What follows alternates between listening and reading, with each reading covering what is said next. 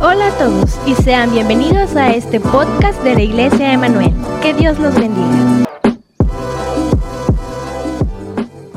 Buenas noches hermanos, hoy hemos llegado al capítulo 17 de Juan. En este capítulo encontramos la oración sacerdotal del Señor Jesús. Muchas veces a la oración del Padre Nuestro se le ha llamado como la oración del Señor. Y lo cierto es que aquella oración que Jesús enseñó allá en el Sermón del Monte es más bien la oración que nos dice o nos enseña a nosotros cómo acercarnos nosotros al Padre. Pero en este capítulo 17 de Juan es a lo que sí podríamos llamarle específicamente la oración del Señor. Con este acto culmina el periodo de tiempo íntimo que Jesús tuvo con sus discípulos y que comenzó allá en aquel aposento alto donde lavó los pies de sus discípulos, según el relato del capítulo 13. Eh, a partir de este momento, el Señor dio una serie de enseñanzas finales a sus discípulos, en donde habló de ellos de una manera sencilla, directa al corazón de ellos, revelándole verdades tan preciosas de las cuales ya hemos hablado en los días anteriores.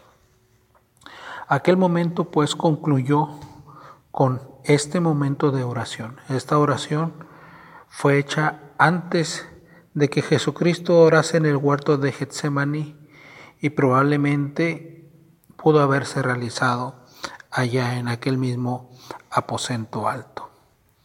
Juan capítulo 17 tiene tres ideas claves o tres pensamientos claves en esta oración sacerdotal. La primera división la podríamos identificar desde los versículos 1 al 5, en donde Jesús ora por la glorificación del Hijo de Dios. La segunda subdivisión la podríamos encontrar desde el versículo 6 hasta el versículo 19, en donde Jesús ora por sus discípulos. Y la tercera subdivisión la podemos encontrar de los versículos 20 al 26, donde Jesús ora por aquellos que creerán en el futuro por la palabra o testimonio de sus discípulos. Comencemos ahora entonces pues con el primer tema o el primer asunto de esta oración sacerdotal. Dijimos, Jesús ora por la glorificación del Hijo de Dios. Los primeros versículos dice la palabra del Señor, estas cosas habló Jesús y levantando los ojos al cielo dijo, Padre, la hora ha llegado, glorifica a tu Hijo para que también tu Hijo te glorifique a ti. Como le he dado potestad sobre toda carne para que dé vida eterna a todos los que le diste, y esta es la vida eterna, que te conozcan a ti el único Dios verdadero y a Jesucristo a quien has enviado. Yo te he glorificado en la tierra, he acabado la hora que me diste que hiciese, ahora pues glorifícame tú al lado tuyo con aquella gloria que tuve contigo antes de que el mundo fuese. He manifestado tu nombre a los hombres que del mundo me diste, tuyos eran, y me los diste, y han guardado tu palabra. ¿Qué es lo que estaba pidiendo el Señor Jesús? Que el Padre glorificara al Hijo. Y el Padre efectivamente lo hizo, pero lo hizo a través de la muerte de cruz. Por eso allá Pablo en el capítulo 2 del libro de Filipenses, cuando nos narra la humillación de Cristo Jesús, dice el apóstol de la siguiente manera. Hablo del capítulo 2 del libro de que dice la palabra de Dios así. Haya pues en vosotros este sentir que hubo también en Cristo Jesús, el cual siendo en forma de Dios, no estimó el ser igual a Dios como cosa que aferrarse, sino que se despojó a sí mismo tomando forma de siervo, hecho semejante a los hombres, y estando en la condición de hombre se a sí mismo, haciéndose obediente hasta la muerte y muerte de cruz, por lo cual también Dios lo exaltó hasta los hombres de un nombre que sobre todo nombre, para que en el nombre de Jesús toda rodilla de los que están en los cielos y en la tierra y debajo de la tierra, y toda lengua confiese que Jesucristo es el Señor para gloria de Dios Padre. ¿Qué es lo que estaba pidiendo Jesús? Estaba diciéndole al Padre, Padre, glorifica a tu Hijo. Y tanto el Hijo como el Padre entendían lo que significaba esto. Para que el Padre glorifique a su Hijo, el Hijo tendría que pasar por la humillación.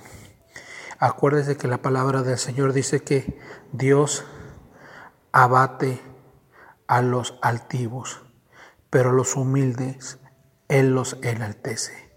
Y aquí lo que el Señor Jesús está orando, hermanos, no es otra cosa más que también lo que allá en la oración del huerto de Getsemaní Jesús dice, Padre, si es necesario que pase de mí esta copa, que se haga no mi voluntad, sino la tuya.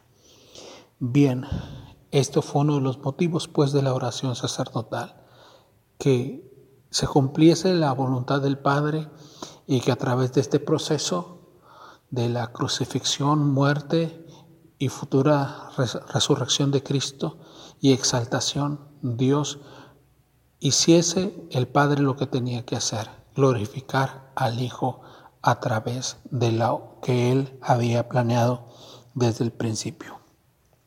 El segundo tema de la oración de Jesús es cuando Jesús ora por sus discípulos. Hay tres subdivisiones dentro de esta oración para orar por los discípulos. Primero la base de la intercesión. Dice Jesús que la base radica en esto. Juan capítulo 17, ahí en el versículo 6 dice, He manifestado tu nombre a los hombres que del mundo me diste, tuyos eran, y me los diste y han guardado tu palabra. Ahora han conocido que todas las cosas que me has dado proceden de ti, porque las palabras que me diste yo les he dado y ellos las recibieron y han conocido verdaderamente que salí de ti y han creído que tú me enviaste. Yo ruego por ellos, no ruego por el mundo, sino por los que me diste, porque tuyos son, y todo lo tuyo es mío, y lo tuyo mío, y he sido glorificado en ellos. ¿Cuál es la base por la cual Jesús ora por sus discípulos? La base es esencialmente orar por aquellos que creyeron en Él, que creyeron que el Padre le envió, que recibieron la palabra del Señor. A continuación de los versículos 9 al 11, nos da Jesús las razones por las cuales el Señor Jesús intercede por, sus discípulos. Versículo 9 dice, y, y yo ruego por ellos, no ruego por el mundo, sino por los que tú me diste, porque tuyos son, y todo lo tuyo es mío, y lo mío tuyo, y he sido glorificado en ellos. Las razones por las cuales el Señor Jesús intercede por sus discípulos es, ello, e, es lo siguiente. Ora por ellos porque el Padre se los dio, porque Él ya no estaría en el mundo, pero estos aún continuarían en el mundo. La tercera subdivisión de la oración por los discípulos es en sí mismo la intercesión por ellos. ¿Y qué cosas pidió Jesús por sus discípulos? Esto lo podemos encontrar en los ah, versículos siguientes de allí del versículo 12 en adelante. Cuando estaba en el mundo yo los guardaba en tu nombre, a los que me diste yo los guardé y ninguno de ellos se perdió sino el hijo de perdición para que la escritura se cumpliese. Pero ahora, pero ahora voy a ti.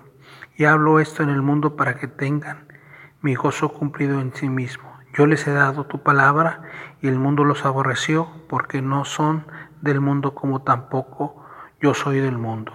Versículo 15. No ruego que los quites del mundo, sino que los guardes del mal. Una oración importante de Jesús. Ya recientemente en la iglesia prediqué sobre de esto. El Señor tiene propósitos para sus discípulos aquí en el mundo. Y es necesario que haya testimonio aquí en el mundo. Y el Señor Jesús ora no para que seamos llevados. Llegará su tiempo cuando el Señor nos quite y nos lleve a su presencia. Pero en tanto que estamos aquí, Él oró para que seamos guardados del mal. Versículo 17. Santifícalos en tu verdad. Tu palabra es verdad. Otra oración que Jesús hizo por sus discípulos. Él quería que sus, hijos, sus discípulos estuvieran siempre santos. Y esta santidad solamente vendría en relación con la verdad que Dios estuviera tocando el corazón de ellos por medio de su palabra. Otra de las oraciones que Jesús hizo por sus discípulos es, como tú me enviaste al mundo, así yo los he enviado al mundo. El Señor estaba pensando en la misión y en el propósito de Dios para la salvación de la gente. Estas son las oraciones por las cuales Jesús oró por sus discípulos. La tercera gran subdivisión del capítulo 17 de Juan es cuando Jesús ora por los que creerán en el futuro por el testimonio de aquellos discípulos, de, aquellos, de aquellos apóstoles, entre los cuales mi hermano, usted puede verse reflejado en esta intercesión de Jesús. Versículo 20, mas no ruego solamente por esto, sino también por los que han de creer en mí por la palabra de ellos. Es hermoso saber, es hermoso poder escuchar de los mismos labios de Jesús y en esta revelación de su palabra que Él estaba pensando en ustedes y en mí. ¿Y qué pidió?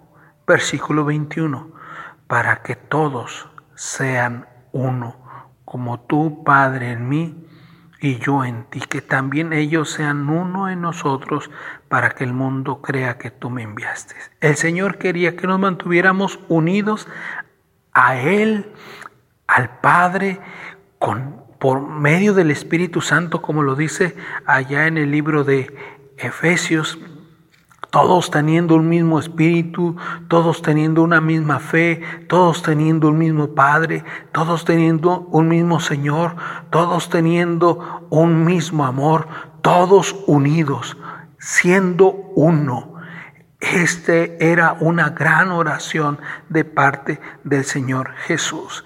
Dice por allí también en el versículo 22 y 23, la gloria que me diste yo les he dado para que sean uno, así como nosotros somos uno, yo en ellos y tú en mí, para que sean perfectos en unidad, para que el mundo conozca que tú me enviaste y que los has amado a ellos como también a mí me has amado el Señor Jesús tenía en mente no tan solo que fuéramos uno, sino que esa unidad, esa relación primeramente con Él, esa comunión con Él y con el Padre, fuera la influencia, fuera el testimonio para que otros pudieran conocer de Jesús a través de nosotros. Y saben, es lo que tenemos que tener siempre claro y siempre en mente en esta Semana Santa.